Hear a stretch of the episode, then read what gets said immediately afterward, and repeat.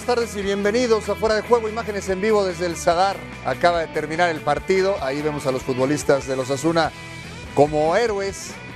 Un partido que terminó de locura, con un penalti atajado porque se convirtió en el héroe del encuentro, Sergio Herrera, y las palabras ahí del Tecatito Corona.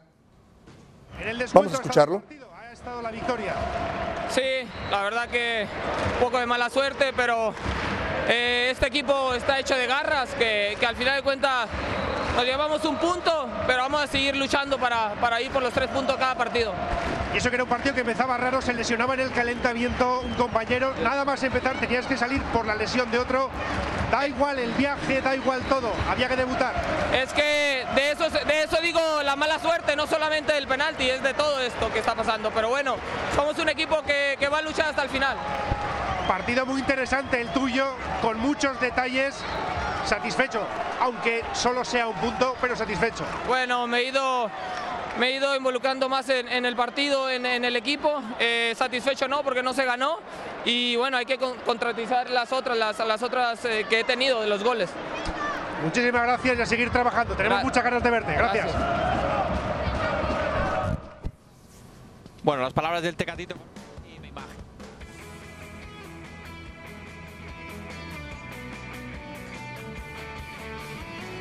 Escuchábamos ahí las declaraciones del Tecatito Corona que tuvo que entrar de cambio al inicio del partido. Eh, Alex Pareja, un gusto saludarte. Te veía muy emocionado previo a entrar al programa en eh, la manera en que termina el, el encuentro. Alex, un gusto saludarte. ¿Cómo viste el partido y la conclusión del mismo? ¿Qué tal Paco? ¿Cómo estás? Bueno, pues que al Sevilla al final de jugar con fuego se acabó quemando. Yo creo que eh, el Sevilla estuvo 60 minutos contemporizando esas lesiones eh, antes de empezar de Ocampos y la de Montiel, nada más arrancar el partido, eh, son un contratiempo importante para Julen Lopetegui, obviamente, pero yo creo que se equivoca el Sevilla en esa primera parte con la defensa de 5, intentando hacer un partido muy lento, cuando quiso meterle una marcha más en la segunda parte a partir del minuto 60 con los cambios, sí que fue mejor que Osasuna, pero se quedó corto. Al final estaba, estaba viendo el partido y, y estaba, estábamos ya preparados para entrar y pensé, digo, mira que si lo falla Rakitic, sería un mazazo en cierto modo merecido para el Sevilla.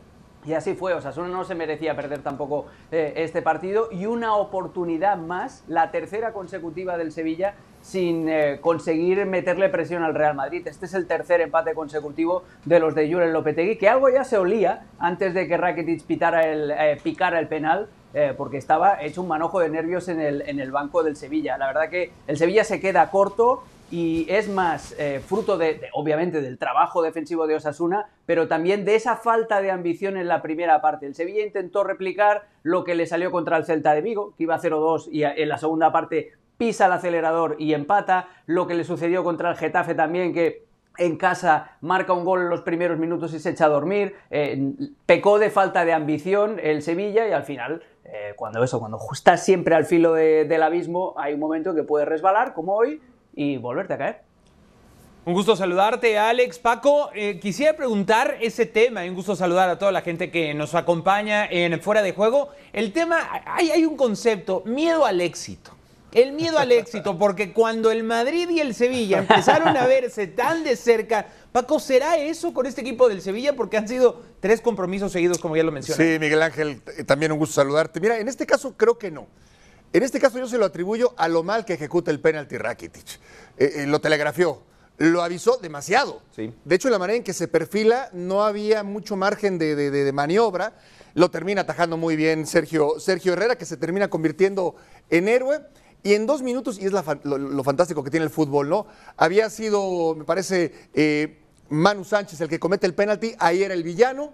Después Rakitic se convierte en el villano y termina siendo Sergio Herrera el héroe. Partido muy disputado, muy complicado, eh, pero yo creo que más que miedo al éxito, sí termina eh, el resumen en lo mal que ejecuta Rakitic la pena máxima. Porque al final para ganar una liga, una liga contra el Real Madrid, contra el Barça y el Atlético, a pesar de que estos dos equipos, Alex, no estén precisamente en su mejor temporada, pues requiere ganar este tipo de partidos, así como lo ganó contra el Atlético, por ejemplo, con ese gol de Ocampos eh, y in extremis también. Estas son las oportunidades que si quieres hacer algo histórico, como ganarle en el mano a mano una liga al Madrid, pues tienes que ganar este tipo de partidos y es como dice Paco, eh, pues fallar un penal eh, sobre la hora, pues te, puede costar a la larga. Y, es eso, es que además es el tercer empate eh, consecutivo. sin ir más lejos, acordándome así, creo que de memoria, creo que el penúltimo partido de la temporada pasada del Atlético de Madrid, el último en casa, fue contra Osasuna, eh, perfectamente y fue una remontada también, una remontada que el Atlético de Madrid en los últimos minutos le da la vuelta al partido y eso le permite llegar a Valladolid con cierto margen en la última jornada. Es, lo que dices, eh, si tú quieres ganar la liga, no solamente te tienes que centrar en los compromisos de más brillo, en los compromisos con los rivales que sí que apetecen, como es el Real Madrid, el Atlético de Madrid, el Barcelona, el Betis, etcétera. Tienes que saber también mantener esa tensión competitiva en los partidos de, menos brillo y de temperaturas más bajas y que te da más pereza jugar, y eso Paco lo sabe eh, mejor que nadie. Ahí es donde creo yo que le faltó a Lopetegui apretar un poco las tuercas al equipo en la primera mitad. También es cierto que el Sevilla venía con muchos internacionales que se recuperaban, eh, que venía del parón FIFA y yo creo que hasta cierto modo, eh, hasta cierto modo Lopetegui tenía miedo de que sucedieran más lesiones de las dos ya que tuvo que afrontar en los primeros minutos del partido. Pero es eso, si quieres ganar una liga, este tipo de partidos y sobre todo teniendo esa oportunidad ya en tiempo de descuento con ese penal, con un hombre de la veteranía y de la experiencia de Iván Rakitic, pues no puedes perder, eh, no puedes perder estas oportunidades. ¿Pero qué me dices? Paco salía como una fiera en todos los partidos, en todos los partidos. O, me equivoco, o, me equivoco. ¿Hay unos que, los juegas con más hambre o, no te equivocas, no? te no te equivocas, pero exageras. Ok, ya, bueno. Menos mal. Eh, hablando de, de jugadores que venían de fecha FIFA, Paco.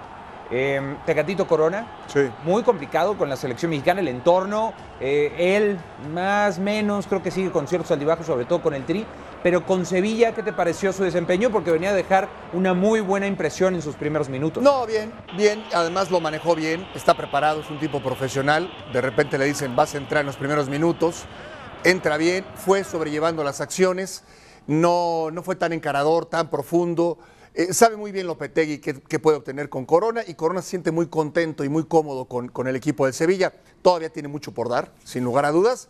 Eh, no estaba contemplado seguramente para jugar tantos minutos, pero si lo hizo y lo hizo bien y termina sano, eh, te habla del profesionalismo del Tecatito Corona. Sí, claro que además el tema de las lesiones pues ha sido de alguna manera recurrente en Corona y que, que se muestre bien es algo bueno para él. Eh, Alex, lo describías a Tecatito como un eh, jugador al que Lopetegui piensa usar como un nuevo Jesús Navas, lo cual pues, yo creo que es un gran halago. ¿Qué te pareció el desempeño del jugador mexicano en este rol en el partido contra Osasuna? Pues de lo mejor del partido para el Sevilla. Eh, y, no solamente lo digo yo, no solamente lo decimos nosotros, está escuchando la cadena COPE, una de las radios más importantes en España, y otra vez, fijaos, eh, eh estaban hablando del desempeño de Marcial y, y, uno de los comentaristas dijo, no, no se le puede juzgar porque es su primer partido. Y una de las respuestas fue, pues fíjate, el primer partido que hizo el Tecatito Corona antes de, la fecha FIFA.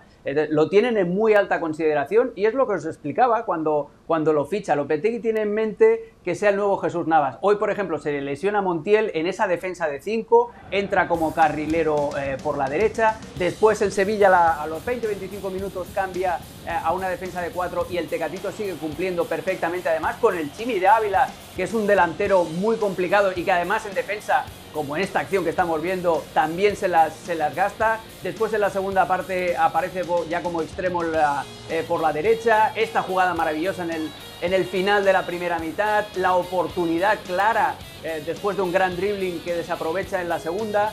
Fue el jugador sin, dentro de la pastosidad del juego, del espesor del juego del Sevilla hoy, ha sido el jugador diferente, el jugador que en cualquier momento tenías la sensación de que podía desatascar el partido. Sí, sí, por supuesto, esa, esa jugada sobre línea de fondo es muy, muy complicada, ¿no? Ir driblando jugadores y sacar un buen servicio hacia el jugador que, que fuera cerrando. Así quedan las cosas, otro empate del Sevilla en cancha de Osasuna que, que le ha puesto complicado de pronto a varios equipos. Eh, Paco tal vez eh, no será un equipo que, que, vaya a obtener algo muy importante esta temporada en España, pero ir a ese campo eh, en Navarra difícil, no es difícil. nada sencillo. No, el Sadar es complicadísimo. Un equipo que empezó muy bien, que sorprendió a todos, a propios y extraños, y que se ha ido, bueno, rezagando un, poco. Es normal. Es muy complicado jugar ahí, muy complicado ser un rival en ese estadio, enfrentar a, a los Asuna en esta temporada, y normalmente así ha sido. Pero bueno, Sevilla, yo creo que hoy se lamenta de estos puntos y se lamentará más conforme vaya avanzando el torneo. Lo que decías de la jugada del Tecatito es habitual en él. Maneja muy bien los dos perfiles, maneja muy bien las, las dos piernas y tiene una gran ventaja. Sus controles son perfectos. Parece que la baja con la mano. Y cuando la tiene que dejar ahí, la deja ahí, pero cuando se tiene que orientar en el control también lo hace y no sabes para dónde va a ir. La jugada ahí eh, te habla de lo que es el Tecatito Corona, porque es, es muy complicado y además le van con todo. Y es un futbolista más, más fuerte de lo que nos imaginamos, ¿eh?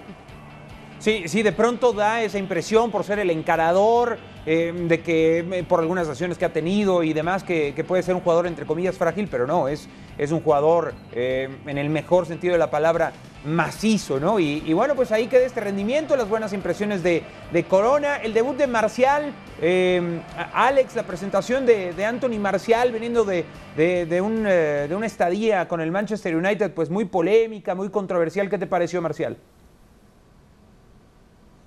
Eh, bueno, no, destacó, pero porque fue víctima también de, del ritmo lentísimo del Sevilla en la primera mitad. El Sevilla eh, arranca con una especie de 5-3-2, con Marcial como segundo punta al lado de Nesiri. Eh, intentaba, creo yo, Lopetegui aprovechar la velocidad de los dos delanteros que tenía, pero es que en ningún momento hubo un desplazamiento largo a la espalda de la defensa de Osasuna, no hubo tampoco eh, desmarques en profundidad de ninguno de los dos. En la segunda parte que el, Sevilla cambia el sistema y juega un 4-2-3-1, lo vimos aparecer por banda derecha, por banda izquierda. Eh, tuvo cositas, tuvo un par de momentos en los que, de conducciones sobre todo, en las que tiene esa sensación de peligro que destila, porque sabes que es un jugador con calidad y con uno contra uno, pero claro, era el primer partido y sobre todo eso, en la primera parte él fue víctima del ritmo lento y del buen trabajo defensivo que, que tuvo Sasuna, pero no se le puede juzgar todavía, aunque Fijaos, ¿eh? cuando ya el Sevilla va por el partido, acaba jugando con el Tecatito y con Marcial en las bandas,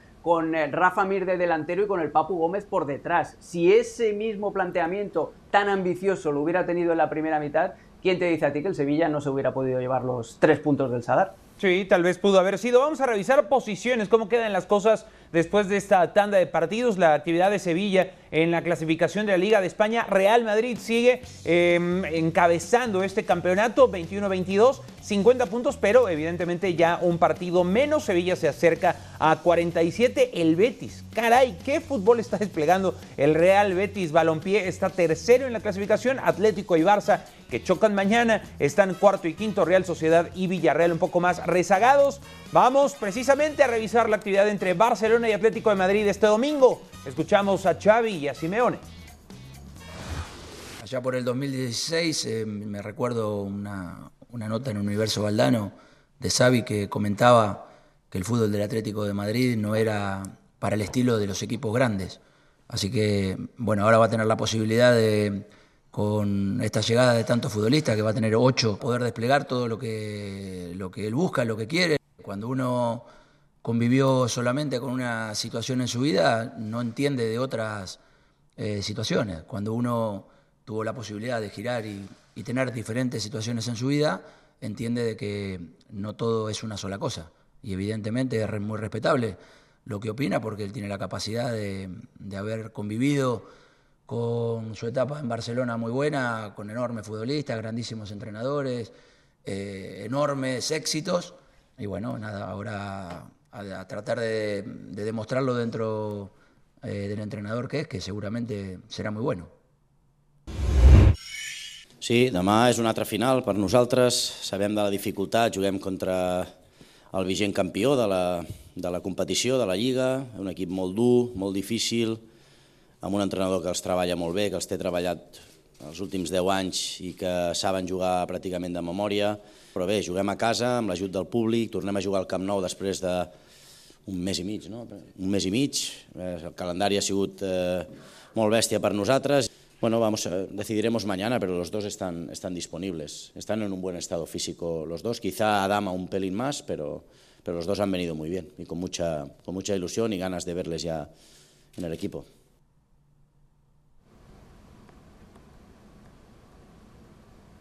Lo que hubiera sido un medio campo con Xavi Hernández y Simeone. Hablo de los dos en su etapa como jugador, Sí, ¿no? sí, sí. En combinación hubiera- se, se hubiera antojado, ¿no? Aquí está la gráfica de cómo se han movido uno y otro. Barcelona tocó un poco más eh, fondo, entre comillas, o, o para los estándares del Barça, claro que es fondo, y ha repuntado. El Atlético de Madrid, pues se ahí ha fluctuado más bien en la parte alta de, de la tabla. Y ahora se enfrentan después de una fecha FIFA, que no es cualquier fecha FIFA, sino es después del cierre de la ventana de canjes de invierno. Y da la impresión, eh, por lo que se lee en redes sociales, Paco, que el Barça llega fortalecido. Porque si tú ves por nombres, Adama, más Ferran, que ya se había presentado, pero ahora ya con más tiempo, Pierre-Emerick Aubameyang, este, más todo lo que ya tenía, ¿es como para que la gente del Barça se empiece a ilusionar de nuevo o no tanto por el momento en que llegan estos Ya, ya jugadores? se ha ilusionado, desilusionado, ilusionado, desilusionado mucho en los últimos en los Bueno, así es la vida y el fútbol. Así es la vida y el fútbol. Me encantó. De este, de este pedazo de declaraciones de Simeone y de Xavi podríamos hablar el resto de la tarde y, y- y mucho más. Eh, la diferencia entre uno y otro, lo que decías en el medio campo como futbolistas maravillosos, yo creo que ya Simeone como técnico se superó a sí mismo como futbolista. Xavi nunca va a superar como técnico. Está dificilísimo, como tiene que ganar No, no, no, todo no. 10 veces. Te lo digo que no. Ya no. Yo estoy de acuerdo contigo, Ya no va a pasar. Eh, pero puede ser un gran técnico, puede aportar grandes cosas al Barcelona. Lo que dice Simeone es maravilloso, ¿no? Porque sí, debes de ser, eh, todos somos esclavos de nuestras palabras. Y Xavi lo habrá dicho, y yo en su momento lo he dicho. El, el Atlético no termina por ser un equipo que muestre grandeza en sus planteamientos y demás. Claro, respetando su estilo ha llegado muy lejos. Ha sido campeón de liga, ha estado en finales de Champions, pero no es el estilo que más convence a todos, ¿no? Que no- pero, pero eso está claro. Ahora, ya ahora se la tira, le tira la pelotita a Xavi. Ahora demuéstrame tú qué tan bueno eres. Como entrenador. Como sí, sí, entrenador, con un plantel que honestamente dista mucho de ser el plantel que tenía Xavi cuando dijo estas palabras, ¿no? Sí, a ver, eh, está, está interesante esa situación. Le tira de manera muy elegante la pelotita Alex a, a Xavi Hernández, ¿no? Porque sabe de la categoría de Xavi, tampoco va a ser tan, tan burdo Simeone, además es el campeón vigente de la liga. Eh, eh, después de esta ventana, o sea, dos cosas, Alex. Eh, lo que dijo Simeone sobre Xavi, ¿qué te parece? Y si crees que el, el- el aficionado común del Barça puede ilusionarse con la gente que llegó. Es que yo creo que los dos tienen razón. O sea, Xavi en el 2016 tenía razón cuando decía que si un entrenador, eh, aunque no fuera Simeone, pero cualquier entrenador con esa propuesta futbolística duraba dos días en el Camp Nou, eh, eh, eso, es totalmente cierto, yo lo conozco muy bien, y, y la filosofía del Barça no puede ser salir a defender y, y buscar el contragolpe. Pero a la vez el Cholo Simeone tiene toda la razón del mundo en decir que cualquier estilo es válido para ganar y cualquier idea de juego es válida si eh, es realmente tu plan de juego. Jugar bien significa ejecutar bien tu plan de juego. Tu plan de juego puede ser ir a ganar con un 4-3-3 súper alegre o ir a defender y jugar al contragolpe. Eh, dicho esto, también Simeone es muy zorro porque le pone presión ya a Xavi para decir, venga, demuéstrame, ¿no? Y, es un puntito más de presión. En el tema de la ilusión, yo creo que el, el barcelonismo yo está harto de, eh, pensar siempre en el mañana, ¿no? Eh, ha tenido una mitad de temporada ya como para hacerse la idea de que Leo Messi ya no está, pero está harto de perseguir zanahorias, ¿no? Es como el burrito ese que le dan el palo y la zanahoria. Eh, lo que necesita el Barça ya es realidades y nada mejor que un escenario como el de mañana ante un rival que te va a poner las cosas muy difíciles y sobre todo después, que eso es inédito prácticamente en el Barcelona, después de 10 días limpios para trabajar prácticamente con toda la plantilla, se tiene que notar, se tiene que notar a nivel de funcionamiento colectivo, porque esto de no, de aquí un tiempo, no cuando tal, no. Eh, está muy bien tener paciencia y es entendible viendo la situación que tiene el Barça, pero después de los refuerzos y después de tanto tiempo para trabajar juntos, el Barça mañana tiene que demostrar que está progresando. Sí, eh, por más de que margen de maniobra, el nuevo técnico, los refuerzos, etcétera, sí, el- al Barça le urge resultados. Detenerme en Aubameyang, particularmente, Paco, en, en tu carrera como futbolista eh, y como directivo, viste a, a tantos jugadores. Diferentes, los desequilibrantes. Y que, no, este técnico, ese versito un poco, este técnico lo puede convencer. Sí. Aubameyang viene de una estadía de- de final en, en Arsenal, muy caótica, marginado a pesar de toda su calidad. Xavi puede convencer a un jugador así, que, que está pues en, en una edad todavía de plenitud. Sí, Ar- Arteta le quitó el gafete. Lo, lo terminó por hartar a Aubameyang. Lo veo muy contento. Eh, no, yo creo que nadie puede convencer a nadie, ¿no? Eh, Los entrenadores, me tocó ver a muchos que, que en un plan soberbio decían, déjamelo a mí, yo me encargo de... No, no. Si él no quiere, no hay manera de convencerlo. A un futbolista consumado, a un joven, no hay manera. Yo creo que pueden aportar tanto Adama como Bemayang, el propio Torres, va- van a, van a aportar den- dentro de su, de- de- desde su trinchera, pero no creo que sea la solución para el Barcelona. No creo, para mí el problema del Barcelona está atrás, está más atrás, en el medio campo. Entonces sobre en las líneas. En las líneas, en, el, en lo- bueno, y de atrás también, viene de atrás el problema ya desde atrás. Y las líneas, sí, es un equipo que defiende mal, es un equipo endeble en defensa. Eh, ¿Cuántos goles te pueden aportar eh, Adama o Emellán en su mejor momento? To- Inclusive regresando a Dembélé. ¿Cuántos goles te pueden aportar? ¿Vas a jugar a hacerle más goles de los que te haga el rival? Eh, no, el Barcelona no está para eso. Adama Alex es un jugador que apantalla, apantalla por el físico, apantalla porque tuvo un muy buen momento con el Wolverhampton, eh, en sociedad, por cierto, varias veces con Raúl Alonso Jiménez, pero tampoco llega tal vez en su mejor momento. ¿Qué impresión eh, te da de lo que puede darle Adama Traoré a este equipo del Fútbol Club Barcelona? Pues mira, cuando Adama, Tra- juga- Adama Traoré, ya lo diré bien, jugaba en el Barcelona B, eh, yo comentaba los partidos en segunda división para TV3, eh, lo, lo conozco perfectamente.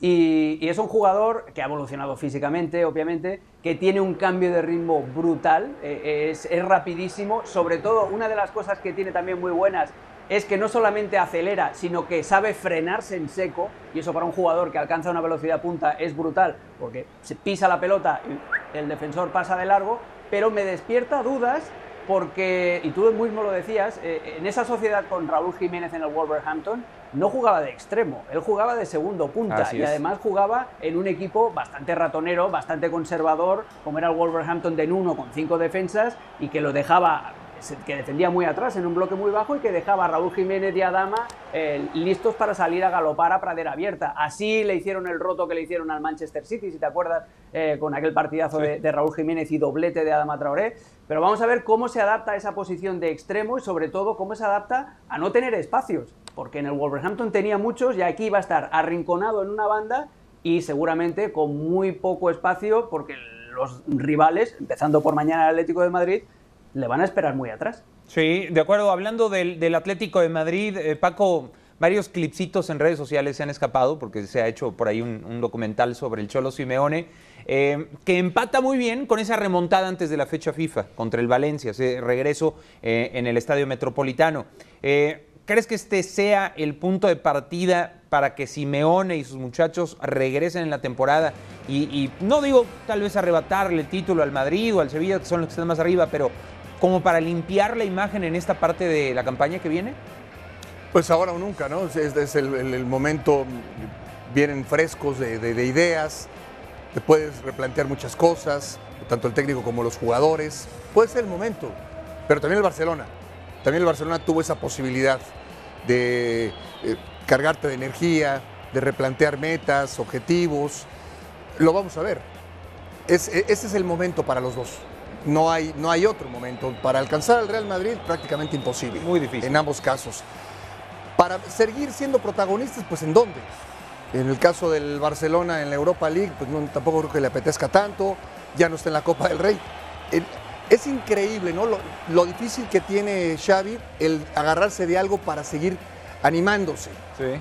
Eh, porque bueno, lo puedes dejar ya para la próxima temporada y mientras qué haces.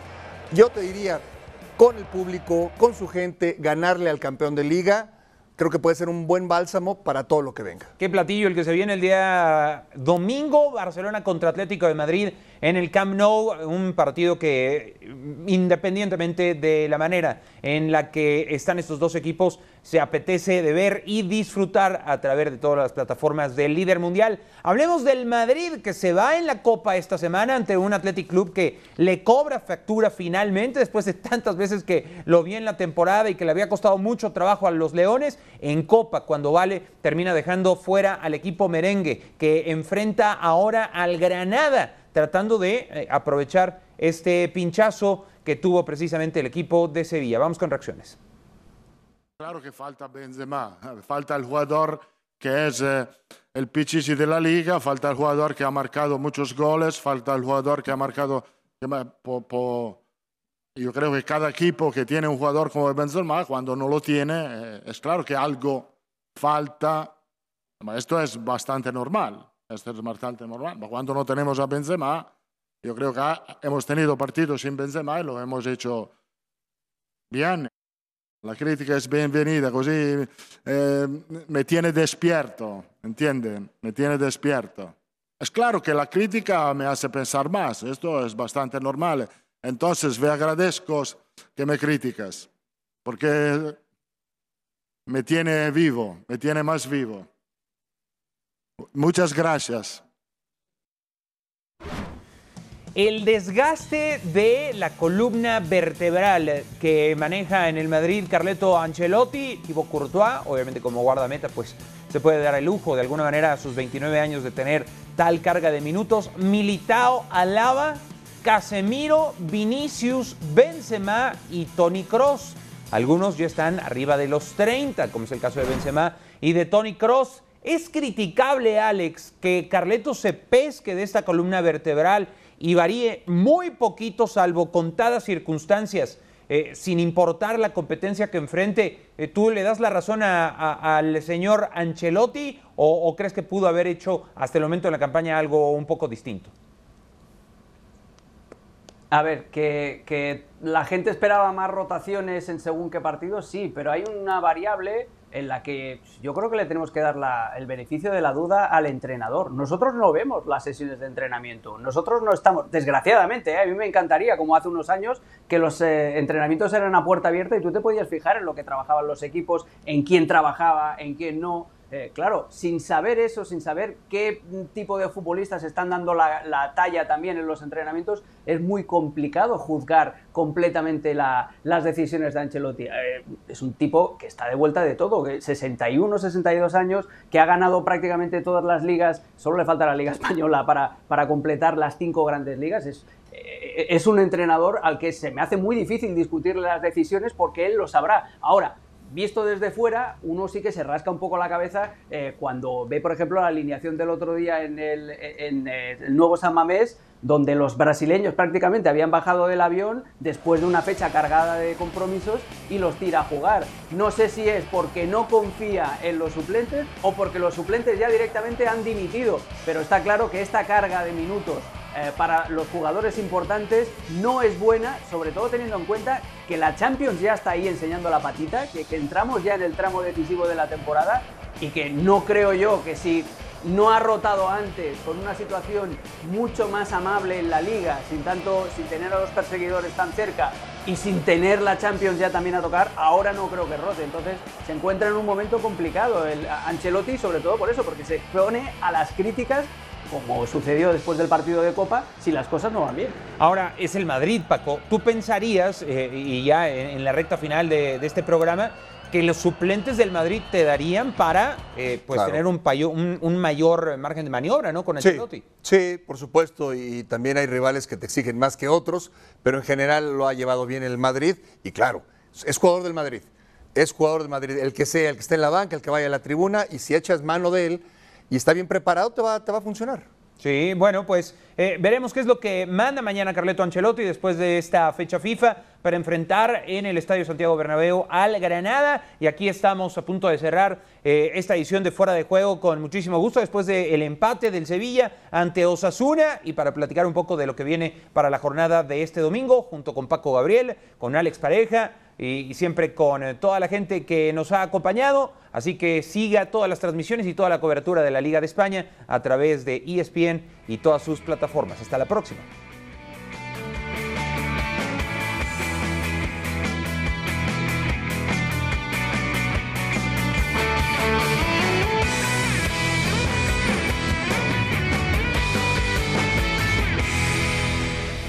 Para superar cualquier dificultad, hay que trabajar codo con codo, en equipo. Superar los desafíos con talento y determinación. Porque juntos somos más fuertes y juntos salimos al campo a ganar. BKT y la Liga, equipo ganador.